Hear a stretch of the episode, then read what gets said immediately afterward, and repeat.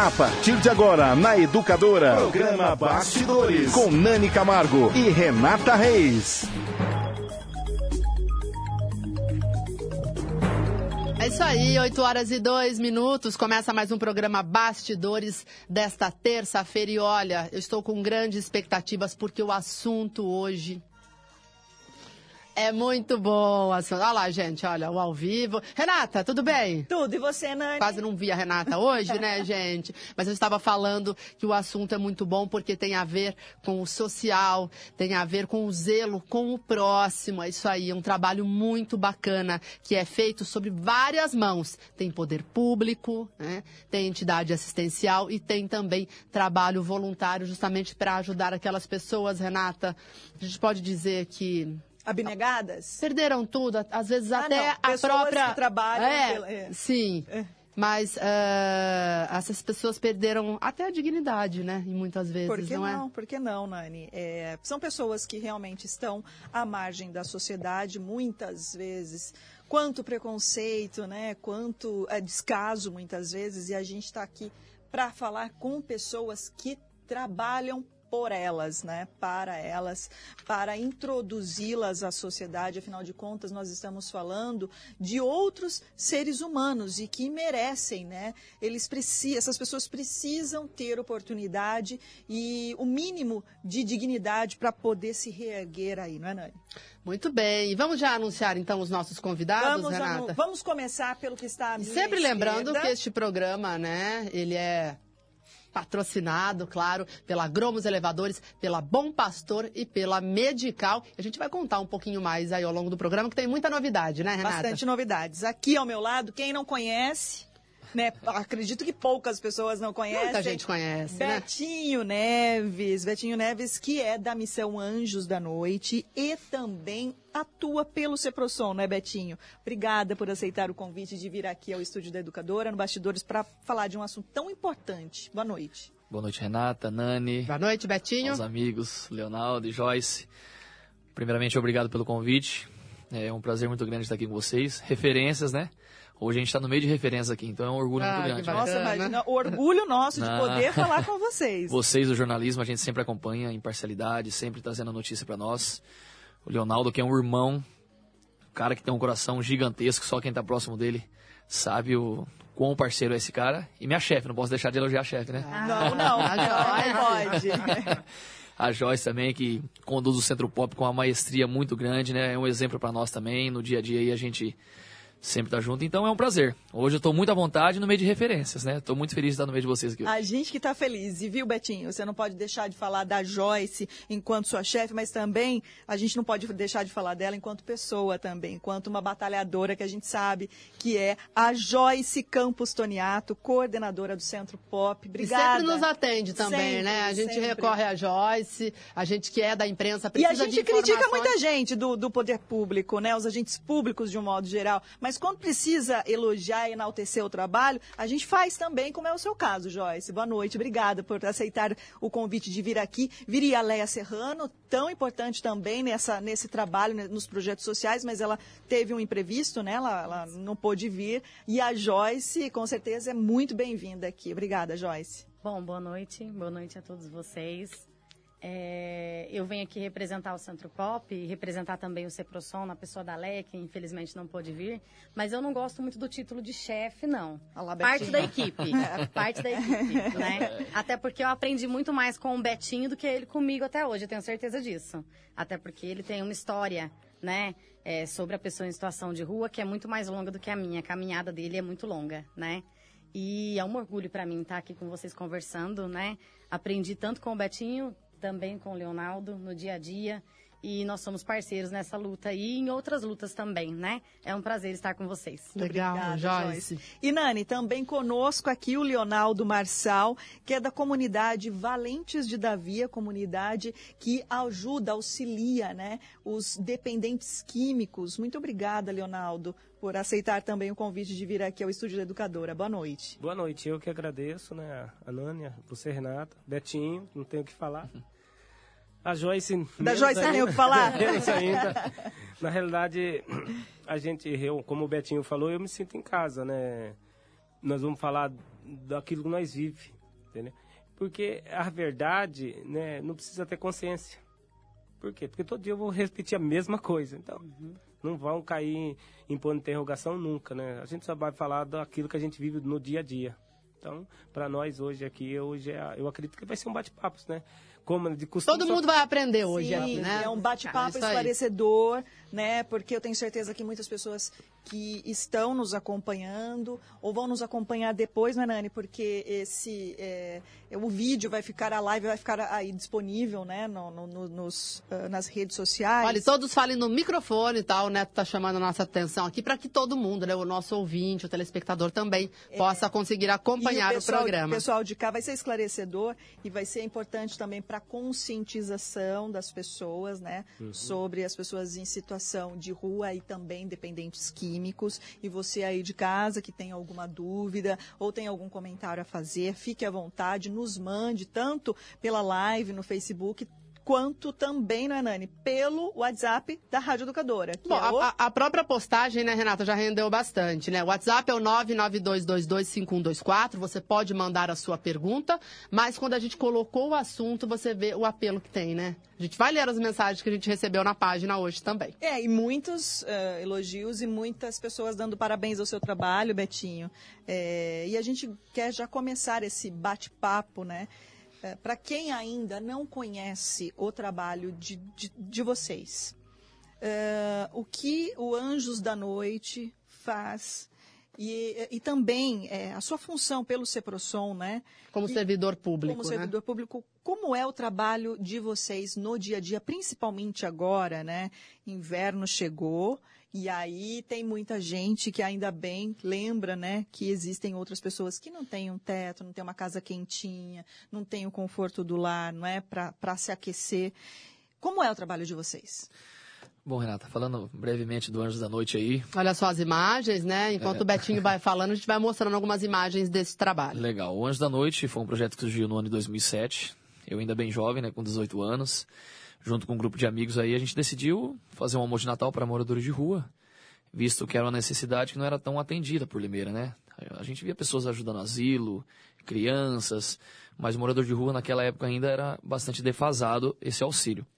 Depois que nós fizemos esse almoço aí, é, sentimos no coração de começar a montar uma pastoral de rua para estar tá levando alimentação, cobertor. Nessa época não tinha albergue no município, não tinha centro de acolhida. Então, era poucos locais que tinha de acolhimento, né? E nós começamos a fazer esse trabalho.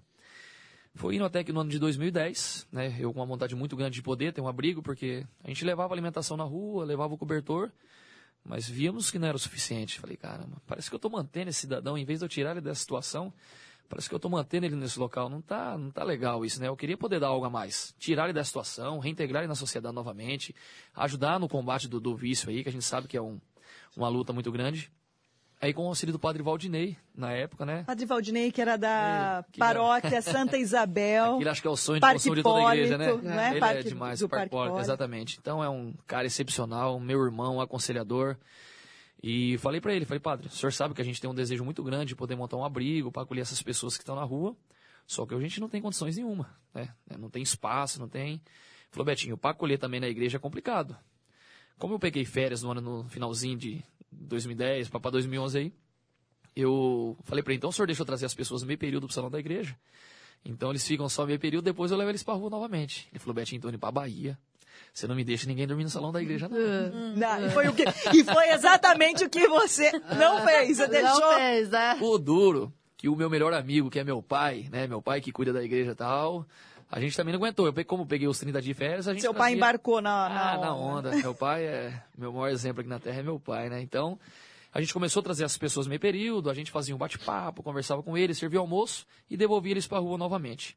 Só que daí começou a incomodar também. Poxa, Beto, a gente fica meio período sem beber, sem usar droga, depois tem que voltar para a realidade da rua, que é cruel. Na rua a gente sabe como funciona, né? Para você ali manguear, pedir um dinheiro, pedir uma comida, é ou até mesmo. Cão, é, né? É então você tem que estar tá bem louco mesmo, porque para viver essa loucura da rua aí é complicado. Aí eu comecei a deixar um dormir. Um, dois, três. Aí o padre voltou da Bahia. Falei, padre, eu fiz uma cagada aí. Né? então, Preciso confessar, padre. É, que vai fazer uma confissão, né? Falei, ó, infelizmente a gente não aguentou, né? Tava frio também. Algumas pessoas a gente acabou acolhendo no salão da igreja. Falei, é, Betinho, lá na, já ligaram pra mim na Bahia. Então já tinha. Já uns, estou uns já sabendo. Alguns já. fofoqueiros de plantão ali já anunciou. Que, é. E tinha algumas pessoas, mas falou, mas você tem minha bênção, se é o seu sonho. O salão da igreja está à disposição, tem que ver a questão do seu trabalho. Eu era encarregado de uma empresa, né? Falei, não, meu trabalho já decidi que eu vou sair, vou me doar pela vida voluntária alguns anos aí. Aí depois a gente vê o que faz. Aí voltei na empresa, pedi a demissão, né? E foi assim que surgiu o Abrigo Anjo da Noite, no salão da igreja. A gente acolhia mais de 27 pessoas lá. Inclusive, a gente ó, empregou algumas na Gazeta, na gráfica, né? A gente teve todo o suporte para levar esse pessoal a começar a trabalhar. Mas eles só dormiam, é isso? Passavam a noite. Eles moravam lá, é como moradia. Então, a gente acolheu como moradia até Inclusive, que... o Dr. Roberto Lucato, diretor da Gazeta de Limeira, é um ouvinte deste programa. Ele sempre acompanha. Um abraço, né? doutor Roberto. Ajudou né? nesse projeto. Exatamente. Né? Foi o primeiro a dar oportunidade para os nossos meninos, né? Então, através, por intermédio do Padre Valdinei, ele falou, não, empregou mais de oito pessoas na gráfica da Gazeta, né? Então, a gente deve muita gratidão a ele, porque através daí o trabalho foi ficando conhecido também. E assim foi indo, a gente continuou ali. É, depois, logo em 2013, teve a troca de padre, o padre Valdinei saiu. Entrou outro padre lá que falou que ali ia ficar um pouco complicado o pessoal morar, que era pra gente arrumar outro local, que ali no salão da igreja não dava mais. Infelizmente, alguns fiéis pararam de ir na igreja, pelos moradores de rua estar morando ali. Uma não é todo meio... mundo que entende, né, e Betinho? vejo uma coisa meio contraditória, né, Nani? Porque é tão gostoso você devolver seu dízimo na igreja e ver que está sendo usado para caridade, né? Então as pessoas viam ali, poxa, que legal. É uma moral estranha, né? Eu colaboro é. com a igreja e vejo que está sendo utilizado de uma forma diferente, uma forma bacana. O próprio né? Cristo viveu à margem da sociedade, né? Até que o padre chegou um dia e falou: ó, se for necessário fazer a missa só para os moradores de rua que aqui moram, eu vou fazer. Mas daqui do salão eles não vão sair, né? Isso o padre Valdinei manteve até o final do período que ele ficou lá. Mas aí com a troca de padre a gente conseguiu alugar uma casa, que é onde nós estamos até hoje, né? Qual é o endereço, Betinho? É lá na rua Francisco Almeida Guimarães, 856, no Jardim Algaverone. 698, Jardim Algaverone lá. Então uma casa de esquina, escrito Anjos da Noite, fácil a localização lá. E é onde nós estamos até hoje, nessa casa desde 2013, né? Uma casa muito acolhedora, o, o, mais importante de tudo, que a gente não tem coordenador, nós não temos monitor. Quem cuida de toda a manutenção da casa são os próprios acolhidos. Nós temos mais de 250 prontuários lá, de pessoas que já passaram pelo nosso projeto. Quantos? Então, mais de 250. Agora, uh, Joyce, qual que é o cenário de Limeira, né? O Betinho está falando desse trabalho que é realizado. E que nós uh, vamos voltar a conversar vamos, sobre isso. Vamos, ele vai detalhar aí como é que funciona. Mas vamos... Mas é, Limeira, a gente pode falar dessa forma? Tem muito morador de rua, tem muita gente. Tem um mapeamento é. desse, dos moradores? Ele sabe que é um problema Brasil, né? São pessoas em situação de rua, é o correto dizer, né? Sim, Não moradores isso. de rua, né? Isso. As novas orientações técnicas trazem... Joycinha, fala no microfone perto certinho, termo. isso. Isso. Bom, é, Limeira tem sim um diagnóstico de que quantifica, né, e nos, nos traz um cenário de como, como está o nosso município em relação a essa questão de pessoas em situação de rua. É, o município de Limeira é pioneiro em ter um, um, estudo, um diagnóstico em relação a esse assunto, né? É São recente? muito poucos os municípios, não. Ele vem sendo feito desde 2014 é, pelo CEPROSOM. É, na verdade, são várias equipes conjuntas né, que trabalham para a realização do diagnóstico, desde a abordagem social, que inclusive o Betinho também é coordenador da abordagem pelo CEPROSOM, o Centro Pop, a equipe do Centro de Acolhida, a equipe do Acolhimento, que é a Casa de Convivência, é, e outros parceiros também, como Valentes de Davi, como a Reviver, é, que também aplicam o censo nas pessoas que estão ali acolhidas e que estão em situação de rua, né? Hoje, no nosso município, eu trouxe alguns números, caso vocês queiram saber. Sim. Nós temos, em 2018, foi o último censo, tá? É, 186 pessoas em situação de rua foram levantadas. É claro que isso é um retrato da realidade, não é um número exato, né? Mas 186 pessoas foram entrevistadas em situação de rua. Dentre elas, parte delas estavam acolhidas, né? Casos de convivência, nas comunidades terapêuticas, como eu já disse, no Anjos da Noite também, que foi feita entrevista, e outras em situação de rua ou dormindo no albergue da cidade, que é o centro de acolhida. Isso, uh, cento, mais de 180 pessoas em vários pontos da cidade, sendo a maior concentração na região central? Isso. É, tá muito bem distribuído, viu? Nós temos pessoas em situação de rua no nosso município todo. Temos algumas regiões com maior concentração, a região central é onde se destaca o maior número em situação de rua, mas nós temos também regiões de matas, onde há uma grande concentração também de pessoas nessa situação, porque usam desses espaços para o consumo da droga, né? Do uso abusivo da droga. Mas o Joyce e Betinho, até para chegar no trabalho do Leonardo, é, podemos dizer que todas as pessoas em situação de rua são usuárias de drogas ou álcool? Ou não? Qual é Algumas perfil, né, dessas estão pessoas? nas ruas porque realmente não tem onde morar, mas não estão, de certa forma, envolvidas com substâncias químicas. Todas elas são, a gente pode dizer, dependentes? Hoje não podemos dizer que todas são, tá? Nós temos diversos fatores que levam a pessoa à condição de rua. Mas a grande maioria, digamos que 90% ou um pouco mais disso, é, faz uso de algum tipo de SPA, de substância psicoativa, né? É, nós temos aqui um grande motivo para estar em situação de rua. 45% é por uso de SPA no nosso diagnóstico. E ele também traz os 36% que foram pessoas que se afastaram do contexto da família. Mas quando você vai analisar o diagnóstico, você percebe que se afastou do contexto familiar por conta do uso da droga. Então, grande número, gran- grande parte das pessoas que estão em situação de rua são, sim, pessoas dependentes químicas que têm essa, esse- essa questão de saúde. E só pegando, se não foi por esse motivo, é, a permanência dele na rua, ele vai acabar entrando no vício da droga ou do álcool.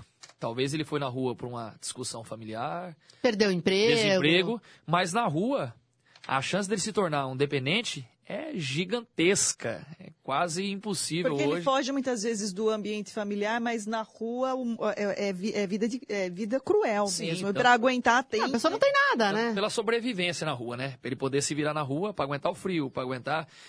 Apesar que hoje o nosso município tem uma estrutura. É difícil falar que está na rua quem quer, mas o município hoje tem estrutura para acolher as pessoas. Hoje no Centro de Acolhida nós temos 50 vagas. Mas vai dormir 20, 15. Se começar a ir dormir o centro 80, de acolhida fica onde? na Capitão Bernardes, 144, né? Perto do prostíbulo ali, é um local bem conhecido, um barracão amarelo da prefeitura. Então hoje nós temos essas vagas aí porque poucas pessoas, poucos usuários vão atrás do serviço, né? Se, mas morador tem 186 e só 40 dorme, mas se começar a ir 80, nós vamos aumentar essa vaga. Se come... E assim vai indo. Então, é, A vaga se abre conforme a demanda, Exatamente. Não né? adianta a gente manter um custeio aí de, de 100 vagas, sendo que a gente não, não vai atingir todo esse pessoal, né? Mas retomando o assunto, então, se ele não é, não foi na rua por causa da dependência, infelizmente na rua, a chance dele se tornar um dependente químico é gigantesca. Até pela sobrevivência, né? Agora, ah, Leonardo, em relação à comunidade Valentes de Davi, vocês recebem somente essas pessoas em situação de rua ou não? Não, nós recebemos qualquer tipo de pessoas cuja ele acredita que ele tem problema com álcool e droga. Quer dizer, então já tem que ter essa, essa predisposição de, de se tratar. E é uma internação É mesmo? uma internação. Na realidade, não pode nem falar internação, né? É um acolhimento. É. A gente acolhe a pessoa. Né? Hoje na comunidade tem um terapeuta, que é o Jorge, né? mais conhecido em Limeira como Teco, a Adriana, que é a psicóloga, e a Mary, que é a assistente social. Entendeu? Então, assim, muitas vezes as famílias acabam levando o dependente até a comunidade Valentes de Davi, ou até existem casos em que as pessoas procuram sozinhas. Tem, muitos. É, porque, na verdade, assim, tem pessoas que... Porque a comunidade terapêutica, ela oferece um tratamento. A dependência química, ela não tem cura, ela tem tratamento. Ele sai de lá e ele não continua esse tratamento, né? No CAPS, é, ou com a psicóloga particular, ou né, na igreja. Porque não é um- uma forma de tratamento, é várias formas de tratamento. Mas como é que. Cita um exemplo de como é que essas pessoas chegam lá. Ó, tem Tem pessoas gente que já está assim, que conhece através, entregue praticamente. através da igreja, através de- da, do próprio centro pop, e liga e vai lá, leva a família, né? Antigamente, todo mundo que chegava colocava para dentro. E aí você vê pessoas que tá querendo, na época do frio, ele vai lá só porque ele quer comida, ele quer engordar um pouquinho e embora, ele não quer nada com nada.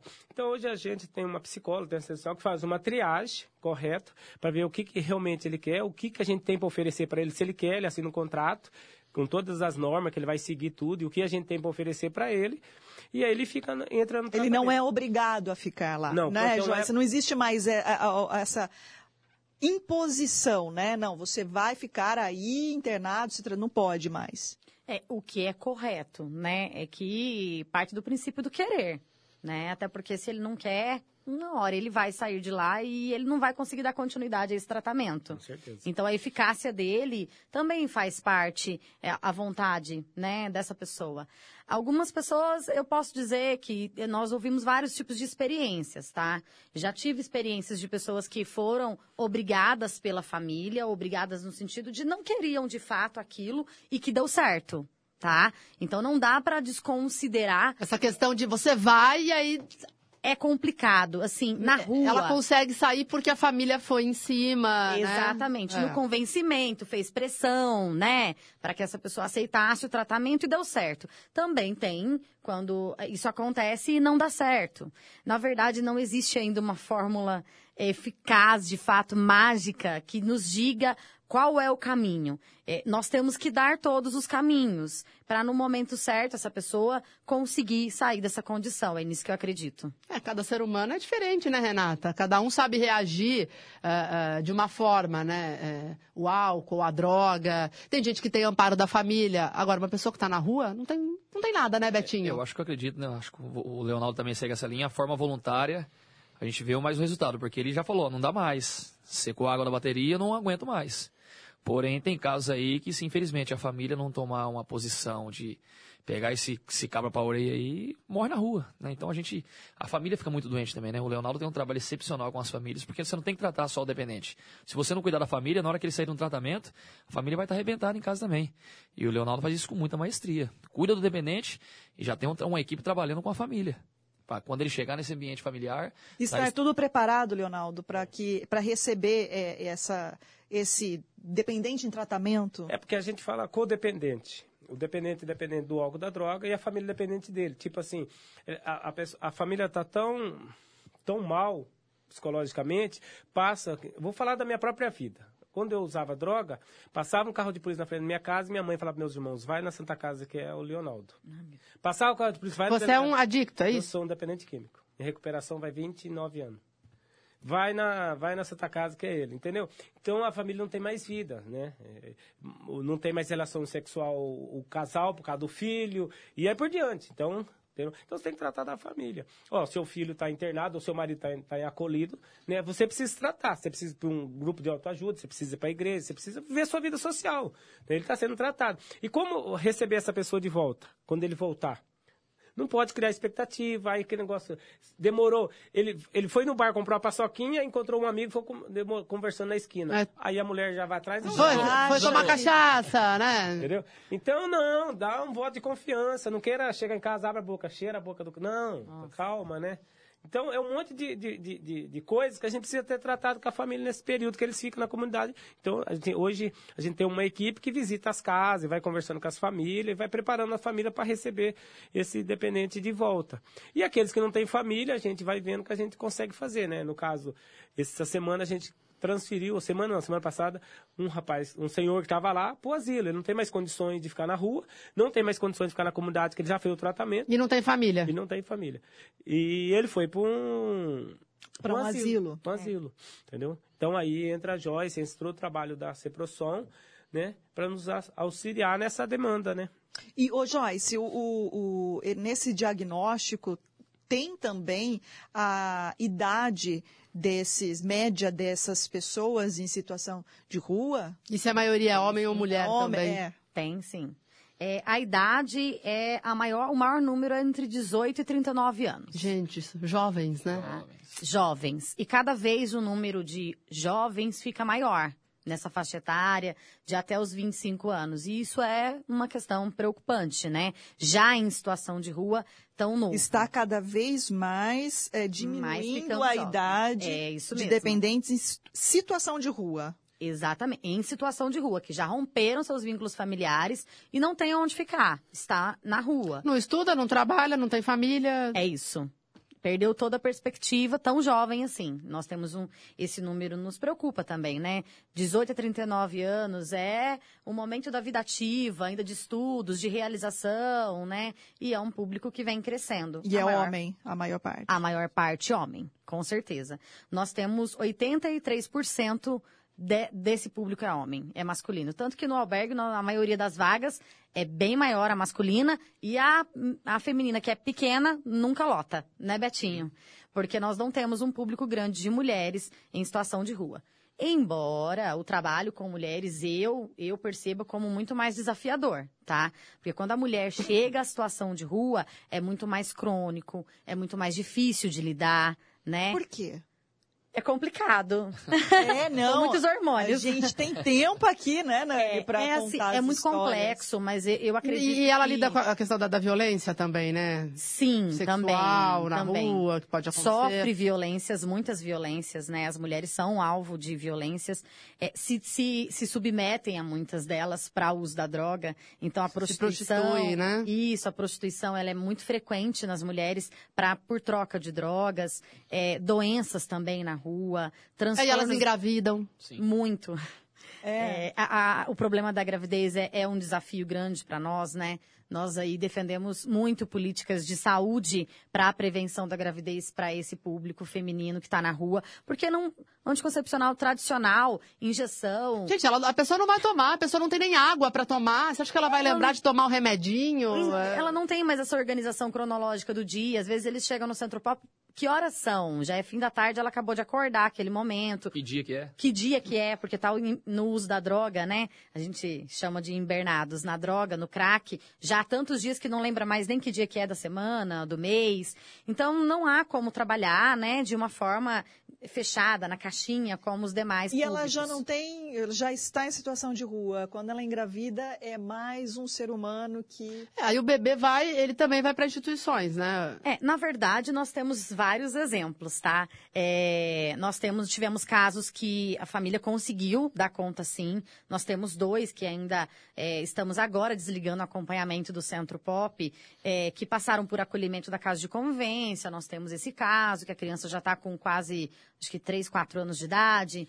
É, e eles conseguiram dar conta por um tempo, né? Hoje estão com benefício de locação do Ceprosom e estão se organizando. A mulher está trabalhando, ele está ficando mais na- no contexto familiar, cuidando da casa, a criança numa creche protegida. Outra, outro caso também de sucesso que conseguiu se organizar, é, não passou por nenhum acolhimento. Quando ela quase estava quase dando à luz, ela conseguiu um, um lugar para ficar. Está também superando as expectativas. O marido trabalhando, a criança sendo cuidada também na creche pela mãe. Essa aí a gravidez Sucesso. até ajudou, né? A gravidez acho que fez com que ela. Esse, esse start, né? Exatamente, Claro, isso. tá E o bebezinho, ele tá fazendo, fez um aninho agora, lindo. E são casos que a gente tem muito orgulho de trazer, né? Que são casos de sucesso.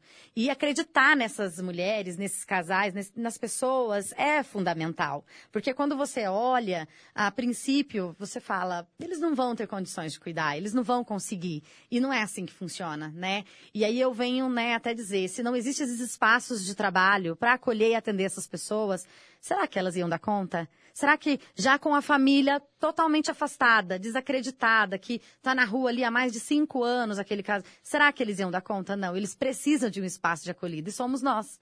Nós somos essa acolhida, né? Precisa de um suporte, né? Exatamente. que se abram as portas, que Isso. alguém segure e oriente, né? Dê norte. Isso. E nós também, infelizmente, temos os casos que não deram certo, né? Tivemos casos de crianças que ficaram com a mãe até uma certa idade, mas não conseguiram dar conta, foi para acolhimento. Tivemos casos que foram para acolhimento, mesmo em acolhimento não deram conta. Tivemos casos de morte ainda antes da, de nascer, né? Tivemos casos de sucesso e de não sucesso. Mas é uma questão que nos preocupa muito, né? É uma questão é, social realmente para se pensar políticas públicas de saúde para essas mulheres. Leonardo, chegam mulheres lá na comunidade Valentes de Davi? Até vão, mas eu não acolho, porque... Lá é, é, é Ah, porque não homens. pode, É, né? só A- masculino. a- Aí a lei é mais rígida, né? no- em relação a homens e mulheres juntos, eu assim ou não? que não. Você, hoje você pode fazer uma comunidade mista, né? Mas eu hoje não tenho estrutura para fazer isso e nem se tivesse não fazeria. Eu abria outra separado. Como o Joyce falou, né? É difícil lidar com mulher, né? Você vai falar pra ela que o homem toma um banho de cinco minutos. Vai falar pra uma mulher que tem o cabelo que nem o seu, vai tomar um banho de cinco minutos e quer que ela lava o Olha. cabelo. É. Ótimo exemplo. Pode não. É. Então você tem que ter toda uma estrutura, tem que ter pessoas preparadas, entendeu? Então Tem que ter uma outra equipe. totalmente, né? É, em todo sentido tem que tem que ser uma equipe mais preparada para trabalhar com elas, né? Por causa do hormônio, por causa do sentimento, é muito complicado. É, eu gosto de dar esse exemplo porque assim, é, hoje eu estou com 19 homens lá, então existe aquela discussãozinha, aquele bo- bobeira. Você chama os dois na sala, faz um pedir desculpa pro outro, perdão, resolveu, resolveu, ele morreu. A mulher não, se você fazer isso, não vai resolver. Daqui a pouco elas estão brigando, estão discutindo de novo. Não, é real isso, né? Entendeu? Tem experiência. É, ué. Tô sentindo um pouco de preconceito. Eu também estou sentindo, Joyce. Entendeu? Então, é muito mais difícil. Isso eu falo porque eu já trabalhei com elas. Então, você tem que ter uma, um, um tratamento diferenciado. Tem que ter mais... A equipe tem que ser maior, tudo maior, entendeu? Então, hoje eu não tenho condições, mas eu tenho o sonho de realmente abrir. né? Eu tenho o desejo de trabalhar com ex-presidiário, ex-prostituta e abrir uma feminina. Isso aí. Muito bem. E hoje você estava dizendo que o- a comunidade Valentes de Davi, neste momento, está lotada. Tá lotada. Eu não consigo pegar. A Joyce acabou de perguntar Acabei se tem uma vaguinha. Falei, não tem, mas se tivesse, nós levava para lá. Porque o Ceprosom faz os encaminhamentos também para comunidades valentes. É, na verdade, nós somos parceiros, né, Leonardo? Porque o CEPROSOL é uma unidade de assistência social, então o encaminhamento formal, né, não é viável, né, da assistência. É, é uma questão de saúde, o tratamento dele é de saúde. Mas nós somos parceiros. Quando eu tenho alguém ali que está me solicitando, que está implorando por um lugar para ficar, e eu tenho como parceiro o Leonardo, eu vejo com ele se ele tem uma vaga e pode disponibilizar para essa pessoa, né? Mas o diálogo é entre ele e a pessoa, é entre a casa, os profissionais do, de- da casa dele, né? É, e o usuário que está solicitando a vaga. Agora, Betinho, eh, que horas começa o trabalho do, do, do Anjos da Noite? Vocês saem 11 horas da noite, vão de carro, começam a circular a cidade eh, todos os dias? Como é que é a rotina de vocês? O Anjo da Noite hoje não faz mais essa abordagem de rua, né? Então hoje nós Você faz a abordagem Pelo pela, Ceprosom, pelo Ceprosom. exatamente. No Anjo Certo. da Noite, nós temos a nossa casa lá, estamos com 19 acolhidos também. Então, hoje, até para ser feita essa triagem, esse acolhimento, é os próprios acolhidos que fazem tudo. Então, lá cada um tem uma função no projeto, né? Tem quem cuida das finanças da casa, que também é morador de rua. Tem quem cuida da comida, tem quem dirige a Kombi. A enfim, limpeza. Tudo. Eles que se organizam, né? A pessoa cuida das finanças nossa, pra você ter uma ideia, deu aula no Senado durante 15 anos. Era um professor, né? Tinha toda uma vida aí. Infelizmente, por causa do álcool, acabou chegando em situação de rua. E já faz seis anos que ele está acolhido no nosso projeto. Então, hoje ele auxilia da forma, né? Que a gente necessita lá. Então, hoje a gente não faz mais esse trabalho de rua. De levar comida, de... isso não faz mais desde 2010, quando a gente teve o nosso abrigo. Nós não fazemos mais esse tipo de trabalho. E os próprios moradores de rua vão até o projeto para pedir auxílio, para de repente se alimentar, né? Pelo Ceprosom, é, a nossa abordagem se inicia às 8 da manhã, funciona de segunda a sexta, né? E vai até às 17 horas. No período do frio agora, nós estamos fazendo essa abordagem noturna, que começa aí às 20 e vai até 23, 22 e 30, onde a gente for encontrando o pessoal, a gente vai conduzindo para o centro de acolhida, né? Então, de segunda a sexta, das 8 às 17, após esse horário, é bom deixar o pessoal atento também que é a Defesa Civil. Então, se final de semana, no meio de semana, depois das 17, encontrar alguém caído na rua que quer um auxílio, pode estar acionando a Defesa Civil, que eles vão pegar essa pessoa e conduzir para o centro de acolhida também. Agora, como é feita essa abordagem, Betinho? Porque é, até muitas e muitas pessoas, muitas vezes vê um morador de rua, às vezes num canto à noite, morre de medo, né? Existe preconceito, sim, Discriminação, né, discriminação. Quantas e quantos casos nós vimos aí, até recentemente, no, né, na, na, na mídia em, em geral, ah, de violência mesmo contra as pessoas em situação de rua. E a gente queria entender um pouco né, isso. Nós temos é, é, essas, esses casos aqui na cidade é, de violência contra os, os, os- as pessoas em situação de rua. Lembra quando a gente retratou aqui na educadora, ah, acho que foi no começo desse ano, ah, um grupo de jovens sacaram ovos, né, no morador de rua, a gente Foi, mostrou esse caso. mesmo, muito, até hoje. muito lamentável, inclusive. E um morador de rua que, enfim, né, a- a- os, a- os vizinhos ali até gostavam da presença dele, um cara super gente boa, né? Hoje a gente presenciou ele limpando a praça. É, ah lá, ele, ele... com rastelo, ele fez algumas plantações na Praça de Arte. Como é que chama a pracinha ali? Dom A- Duarte, né? É, Dom Duarte, é, é. Na Vila Ele- Faxina. Vila Faxina. A respeito das abordagens, a gente ouve muito pouco de falar de discriminação. Até no censo, né, que a equipe de abordagem realiza, tem essa pergunta para ele, se ele sofre algum tipo de discriminação. A maioria fala que não, né? No abordar, eu, eu sou totalmente contra o, o preconceito e também sou contra a pessoa ir abordar. Então, se à noite a pessoa viu um morador de rua, tem que tomar muito cuidado, principalmente à noite. Talvez ele possa estar no efeito de alguma substância ali, você vai abordar, ele pode ter uma reação não tão agradável devido ao uso, né? Ele pode ser agressivo, a gente não sabe o que pode Exatamente. Cada, acontecer. cada né? usuário tem uma reação. Uns fica meigo, outros fica bravo, outros agressivo, enfim. Então é sempre interessante chamar a nossa equipe, que é uma equipe treinada, é uma equipe capacitada. O município dispõe de uma equipe muito bem capacitada, viu? Tanto do Centro de Acolhida como do Centro Pop. Então, nesses horários que eu falei, a equipe de abordagem está na rua e após esse horário, a Defesa Civil também tem todo um treinamento para poder abordar essas pessoas, né? E poder levar para o acolhimento. Então, a gente já tem a cidade toda mapeada. Eu não, não vou falar que conheço todos os moradores de rua, mas bem mais da metade a gente já conhece, porque está todo dia na lida aí, abordando. É, infelizmente, é um, um público aí que faz tempo que nós estamos atendendo, sabe? Como a Joyce falou, mudou muito o perfil. A gente fala do morador de rua do passado, era o velhinho do saco, o velhinho barbudo. Hoje é um moleque de 18 anos, que está na rua, muito, maioria das vezes por causa da droga, agressivo, violento, é, difícil de ter um acesso, de ter uma conversa. Então, o trabalho nosso hoje é muito árduo, viu? Gratificante quando a gente consegue devolver alguém para a sociedade. Mas tem resistência deles. Muita, enorme. Mas o que eles dizem? Não, não quero ir, não, quero, ser sair da acolhido. eu quero ficar aqui, eu não quero trabalhar, eu quero permanecer aqui, eu não estou com vontade de ir. eu- Vamos dormir no albergue, vamos dormir no centro de acolhida. Tomar um banho. Não quero, quero ficar aqui. Então, a gente não julga a pessoa, usa a droga que ele... Que ele, que ele é, Ele é viciado e precisa Então, da rua, Nós né? temos que entender isso daí, né? Infelizmente, a droga faz com que ele chegue nessa situação de não querer o nosso atendimento. Porque a pessoa deixa Porque a gente fala assim, qualquer pessoa ia querer, né? Ir, pra uma cama. uma cama quentinha, uma alimentação digna, um Mas é fácil quente. a gente falar, né? E, e não ter um vício, e não ter, enfim. nós temos que entender, né? Infelizmente a gente não, nós não temos esse poder de pegar a força, vamos que você tem que ir. Então a gente vai tenta fazer um trabalho com a nossa experiência, devagarzinho, tentando convencer, vamos para lá, pô, vai fazer muito frio hoje, né? Vamos dormir, amanhã você faz a sua caminhada, você faz o que tem que achar de fazer, mas pelo menos hoje, vamos dormir com a gente. Aí a gente parte pro carinho, né? Conversa, tenta fazer esse convencimento, né? Usa algumas estratégias para que a gente possa conduzir até o centro acolhida. A gente tem um caso mesmo, né? Rapidinho, seu Iguaraci. Não, rapidinho não, pode contar. Não, a gente tem bastante Aliás, a tempo. gente vai pedir histórias daqui a pouquinho, é que nós temos aqui vários comentários, várias Legal. perguntas. Vamos, quiser comentar, depois a gente conta uma história Pode ser. Lá, pode ser, olha. pode ser. Ô, Nani, você me ajuda aí, que às Sim. vezes eu perco um comentário ou outro aqui ao vivo. Olha, o Wilson Bardini desejando boa noite ao meu grande amigo Betinho, um grande amigo que eu tenho. Ele pediu para mandar um abraço a você que te conhece desde Wilson, com pequenino. certeza. Aprendi muito com o Wilson, viu? No Centro Comunitário do Parque Hipólito. O Fabrício Garcia, ele pede é, que o Leonardo Marçal e o Betinho Neves falem das crianças no uso compulsivo de drogas.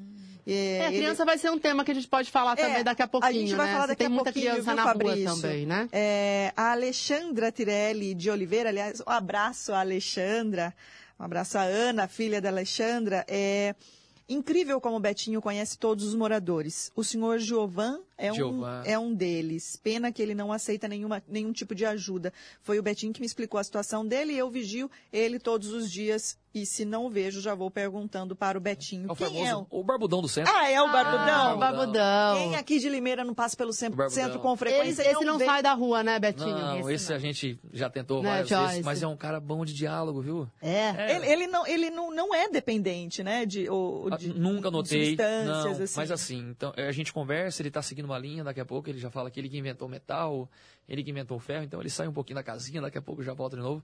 Mas é assim, a gente tem que ver o, o mundo dele. Um dia ele falou que era o Batman, eu falei, eu sou Homem-Aranha. É. Aí a gente entrou numa sintonia lá e vivemos esse mundo mágico. Normal. E é incrível, né? Ele não aceita muitas vezes ajuda, assim. Às vezes você tá. Muitas, ele não aceita nada de ajuda. Ele não nada, aceita. Nada, Então, mas sabe-se o motivo? Ele mora na rua porque- totalmente. Sim, ele esse- dorme. Esse não está. Esse é o morador de rua. Esse é o famoso morador de rua. A gente nunca teve uma denúncia falando que ele estava perturbando, incomodando. Ele só anda, né? Anda, Só anda, anda e come lixo. Se você dá um Ele prato de come comida... lixo. Não, Sim, foi, o- ele foi, o- vive foi o meu né? caso. Eu estava dias desses indo para a Gazeta, né? E eu me lembro de estar com, com comida, várias coisas na mão, e eu fui levar para ele. Ele não quis, de jeito nenhum. Eu até falei, nossa, o que, que eu fiz? Não. Mas não, na verdade ele é assim, né, Sim. Betinho? Se você joga no lixo, ele vai pegar e come. Se você entregar pra ele, ele não come. Muitas e muitas vezes a gente presenciou isso daí. Inclusive, até postei esse dia uma imagem bacana no meu Facebook dele, próximo à Gazeta, na frente da loja. Né? Tinha uma televisão a venda lá. É verdade, eu me lembro. ele dançando, poxa, aquilo ali.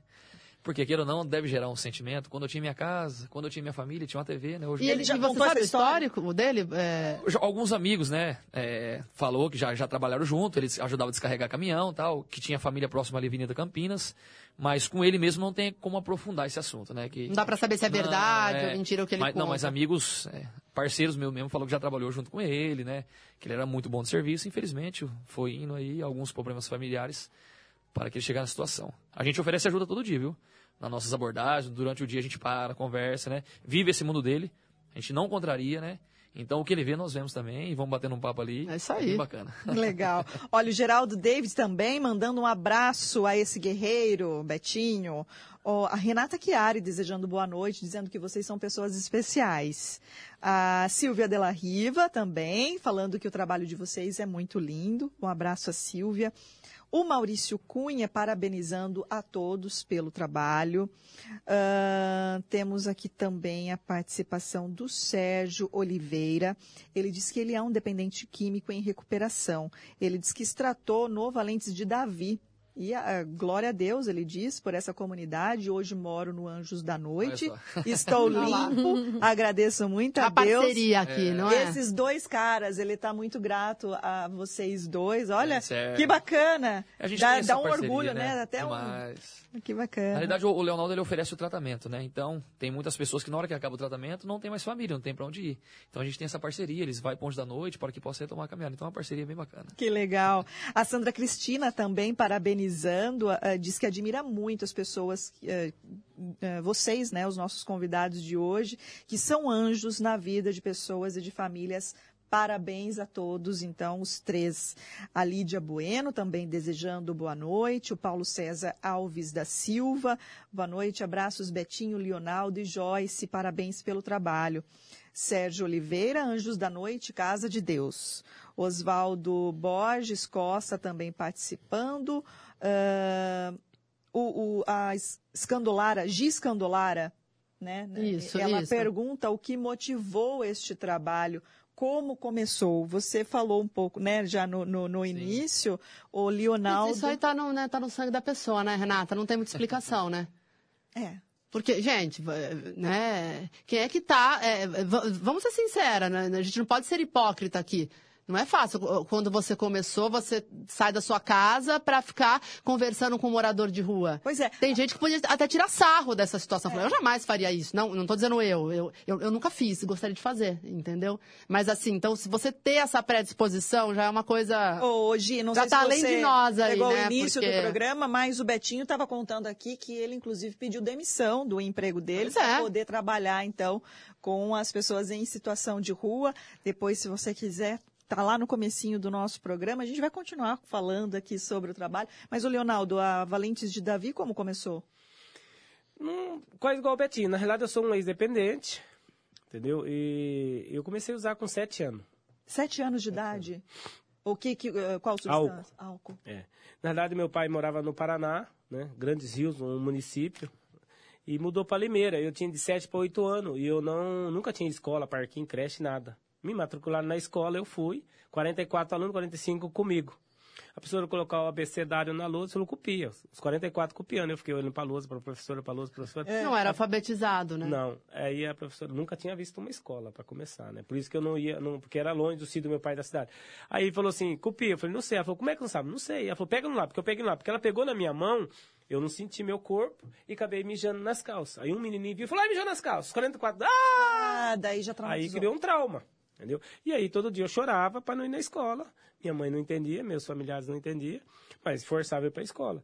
E aí um dia eu passei na casa de um amigo, pedi água, falou, ah, pega na geladeira, que eu abri a geladeira, tinha um litro de menta, uma bebida verde, eu nem sei se existe. Eu tomei um tanto, fui para a escola, me dei bem.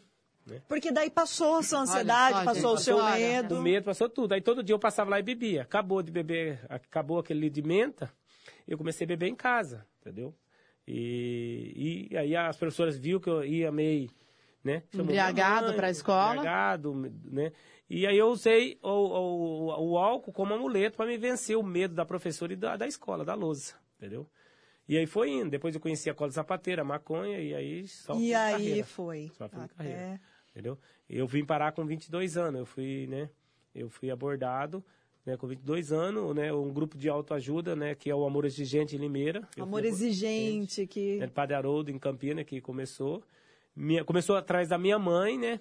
Minha mãe começou a frequentar o Amor Exigente, começou a me cativar e um dia, eh, minha mãe totalmente mudada, é por isso que a- a- o tratamento com a família é fantástica, né? Porque minha, Que ela envolve, eles- né, a pessoa, né? Todos eles viviam em função de mim. Um certo dia, eu vi minha mãe passar pó de arroz no rosto, um sábado. Eu tinha acordado umas 10 e meia, muito com ressaca, né? né? Aquela ressaca desgramada, que só a graça. E aí minha mãe passou pó de arroz no rosto, chamou meu pai para tomar um sorvete. Eu falei, oxe, o que tá acontecendo? Ela foi, voltou. Eu falei, mãe, o que tá acontecendo? Ah, não, eu fui no grupo, tô indo no grupo, tá me ensinando a viver. Se você quiser continuar essa vida, é problema seu, eu vou ver minha vida com seu pai, né? Falei, nossa, que louco. É alguma coisa. Eu falei, estão fazendo lavagem cerebral na senhora. Eu vou lá quinta-feira com a senhora. Pra ver qual é que é, né? E eu fui, né? É uma reunião que cada um dá o seu depoimento, né? A gente fala troca de sentimento.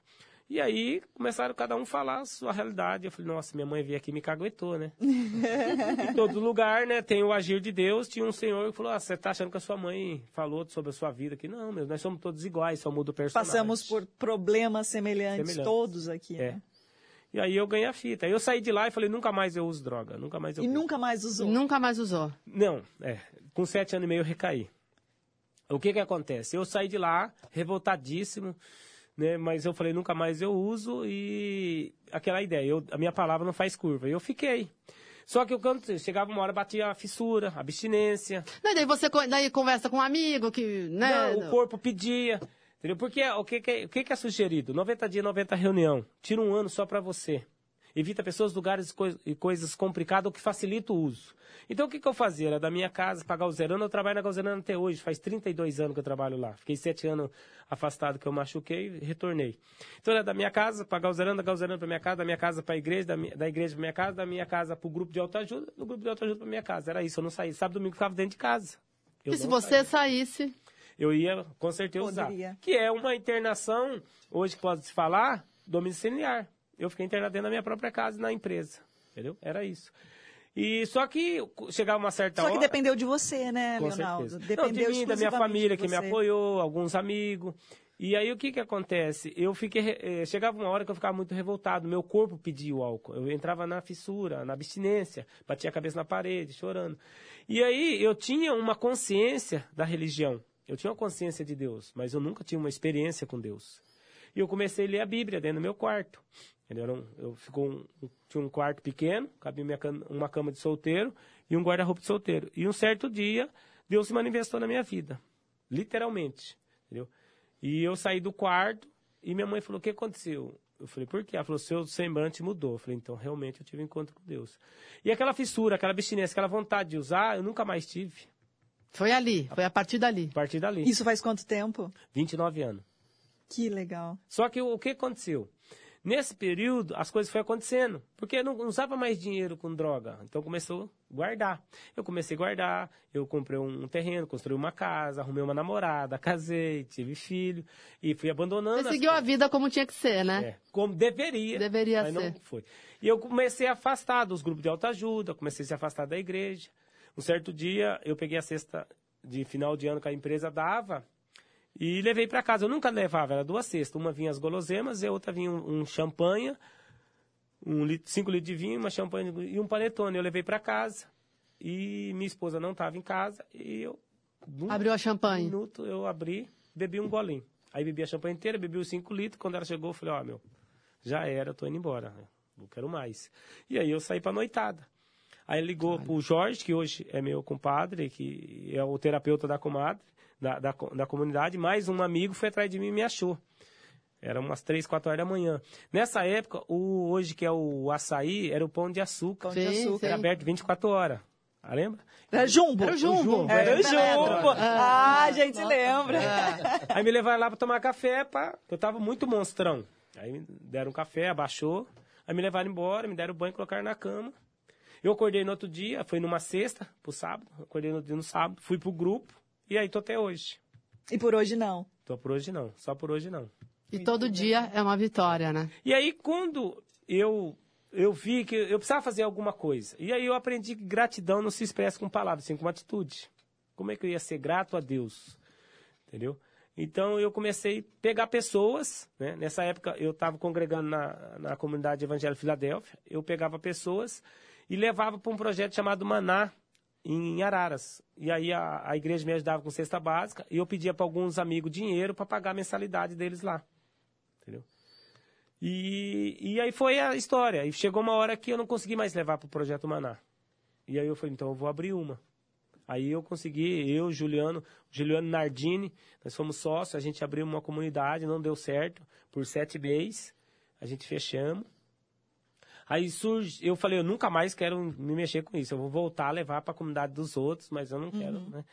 E aí um certo dia eu estava fechando já, né, o CNPJ, e no escritório e tinha um, um, um, uma igreja que hoje é a Comunhão Sal e Luz, pastor Carlos Zolim, que hoje está em Piauí, é, trabalhando lá com criança, o pastor Claudio, eles estavam abrindo um projeto, que eles começaram a dar marmita à noite para o pessoal e evangelizar esse pessoal. E aí o que, que aconteceu?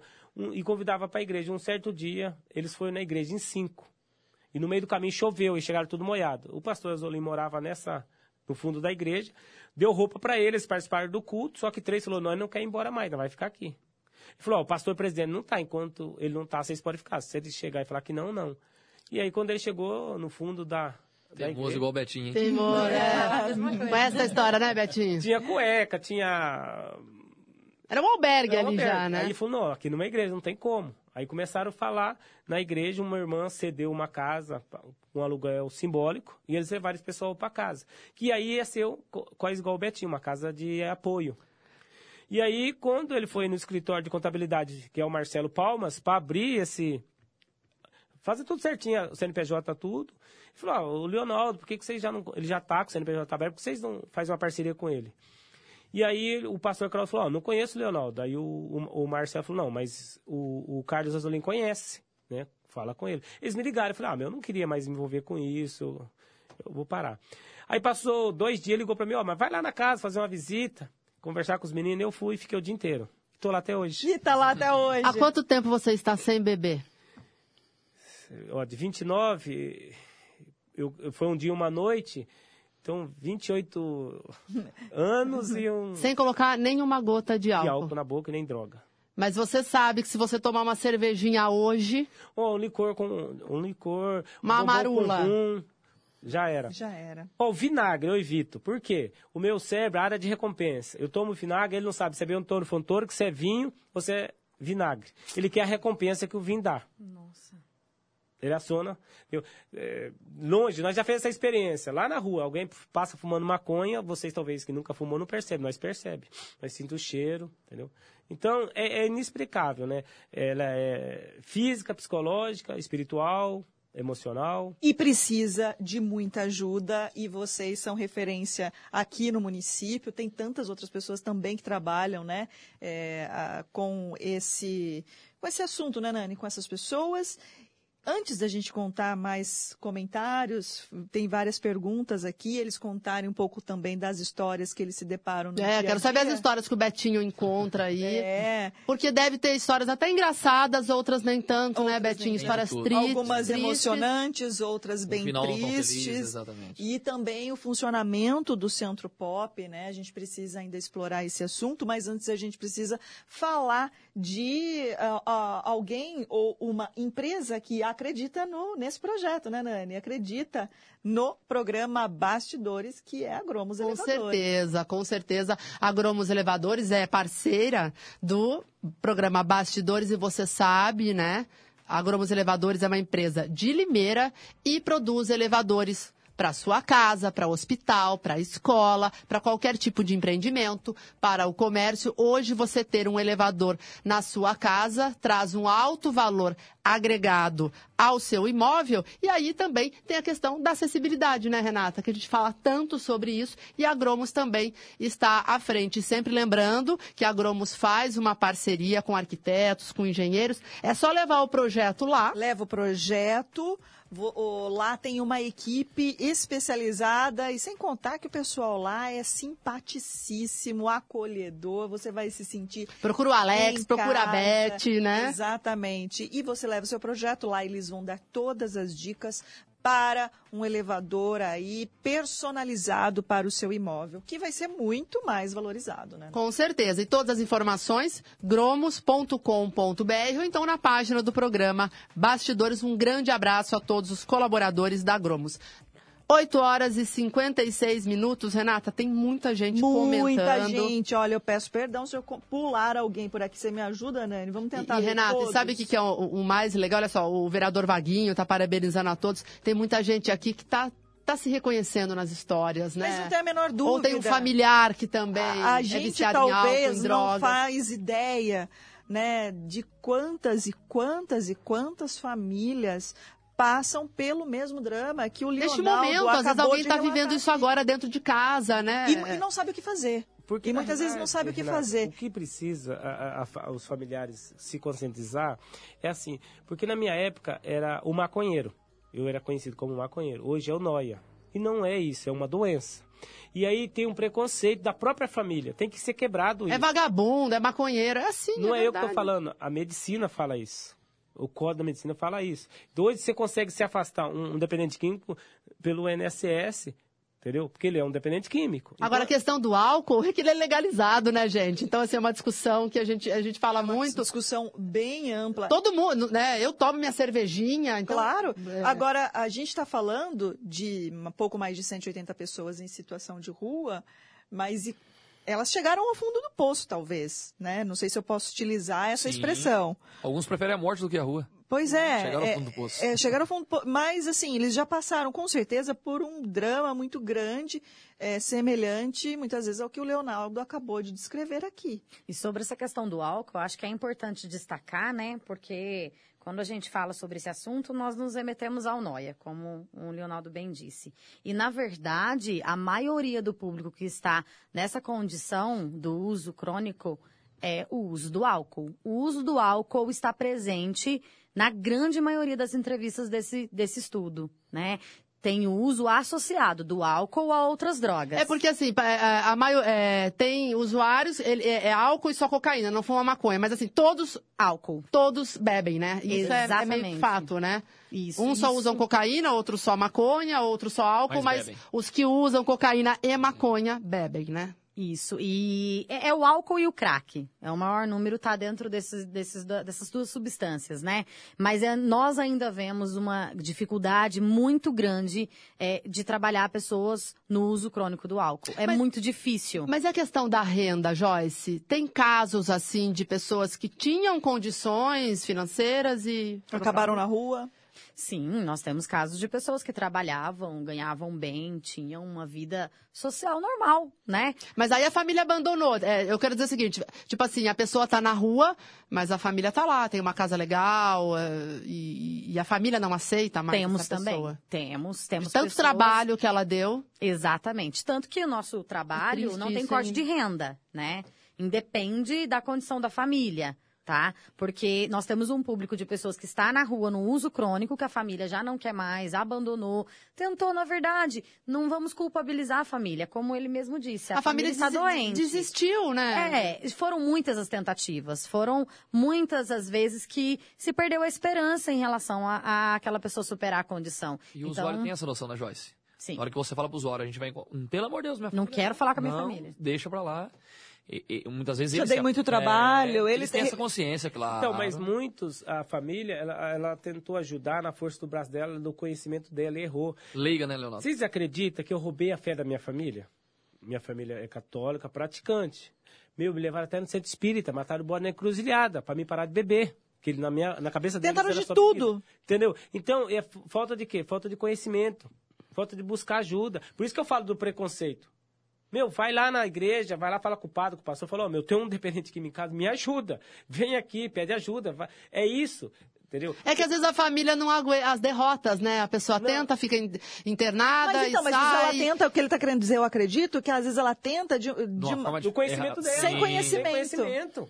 Entendeu? Né? Não, tem que ter conhecimento de causa. O dia que a minha mãe teve conhecimento, conhecimento de causa, me levou para um grupo de autoajuda, aí eu aqui. Mas se não tivesse acontecido, eu estava usando até hoje, manipulando ela. E isso aqui, aquilo outro. Não, entendeu? É isso que a gente temos que entender. Vai lá, busca ajuda. Entendeu? Ó, se você. Antigamente só ia no psiquiatra que era louco, né? É. Não, hoje, se você pegar uma receita pra tomar, Gente. tem que você passar pelo psiquiatra. Tem brincadeiras, eu quero tomar um remedinho, né? Hoje virou, ba- banalizou essa Banalizou. coisa, a, né? droga, a, a- a droga mudou, gente. Hoje tem.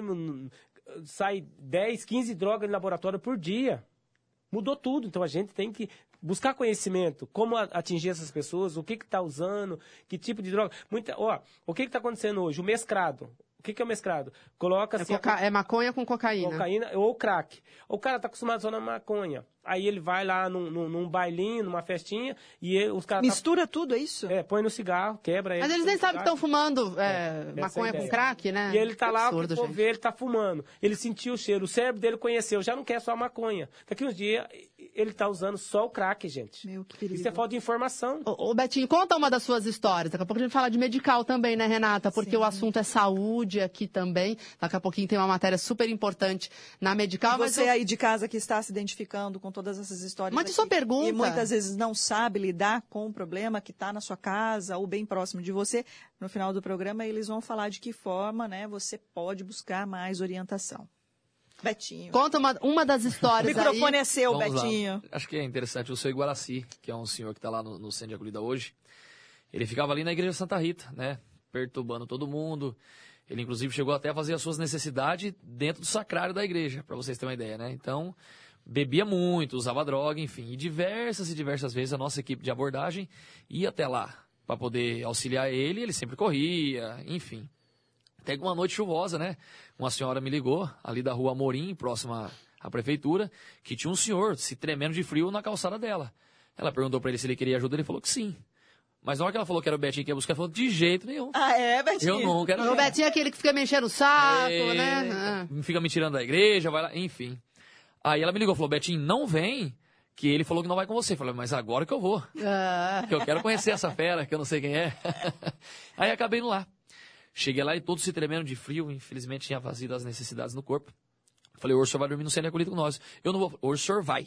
Hoje não, hoje eu não te dou dando duas opções. Hoje o senhor vai conosco e o senhor vai dormir lá. Amanhã o que o senhor vai fazer, isso é um problema seu. Mas o senhor vai lá, a gente vai dar um banho, vamos dar um trato no senhor. Amanhã o senhor vê o que faz.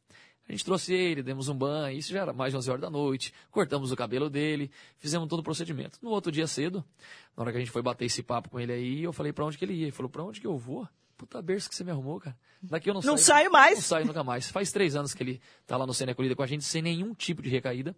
Não O- bebe, não, nada, não usa nenhuma nada, droga. Nada, até o cigarro parou com tudo, né? E assim, um milagre, né? Quem conheceu até grupos que levam comida na rua, quando chega no centro acolhido e vê o seu Guaraci, ela fala, é mentira. Não tem como. Eu tenho foto dele que é um absurdo, né? E hoje ele ajuda na manutenção do prédio.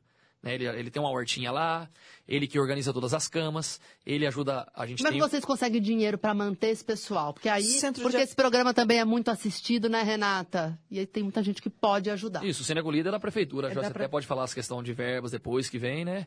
Mas assim, é todo um projeto financiado pela prefeitura. O Anjos da Noite, né? Que, O Anjos da Noite é isso, é um é- abrigo particular, né? Já não tem. que depende de doação. De- assim É, como é, é isso que eu, na Isso. verdade a pergunta que eu fiz foi de, de você falou do centro da, de É. acolhida. É Isso, que o o Anjos da- Guaraci fica no centro No de centro de acolhida. acolhida. Isso, é, não, o, sim. o Anjos da Noite é um abrigo 100% voluntário, ninguém recebe, É, ninguém isso que eu quis cobra, né? dizer, 100% se- voluntário. O seu Iguaraci, ele fica no centro de acolhida, né? Tá, que daí é mantido pela prefeitura, entendi. prefeitura. Nós temos funcionário auxiliar geral, porém, ele faz questão.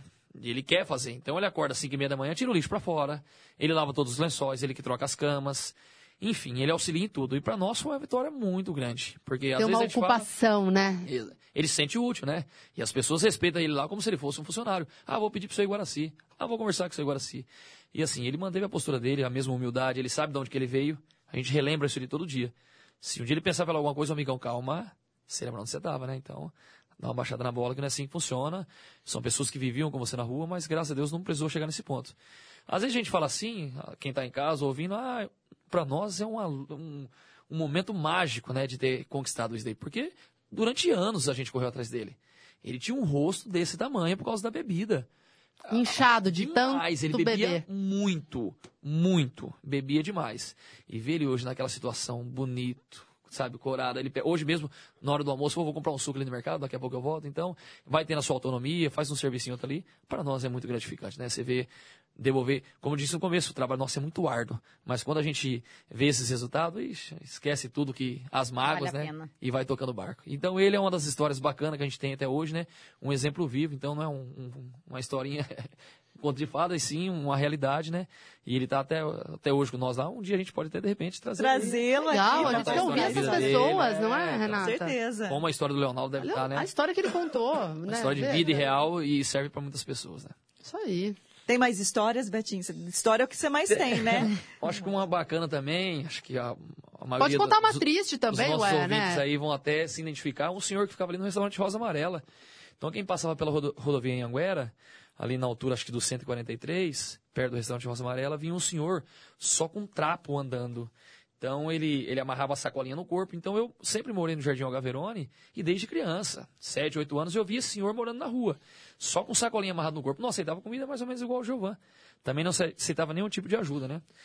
É, diversas vezes a nossa equipe de abordagem do Ceprosom foi atrás dele e não quis atendimento, ele saía andando. É, o, o próprio Anjo da Noite, a gente foi lá com a perua, ele não quis. Um dia o pessoal da, da, do- empresa ligou que ele tinha um senhor caído há mais de 15 dias debaixo de uma ponte sem se mexer. Nós chegamos até o local. Eu morro de vontade até de mostrar a imagem, porque a gente é, é muito. Ele deitou no- debaixo da ponte e jogou palha em cima dele. É um senhor negro, bem negro, e jogou palha. Então parecia que não tinha nada ali, só pedra. A pessoa olhou e viu que tinha um senhor e ligou para nós. E dessa vez também é um que a gente não deu duas opções para ele. Não teve como Você ele vai ou recusar você vai? ajuda. Faz quanto tempo isso, Betinho? Acho que uns três anos, mais Porque ou eu menos. lembro mais ou menos. Você publicou alguma Publiquei, coisa, não foi? foi? Foi bem bacana. Eu publiquei no meu Facebook.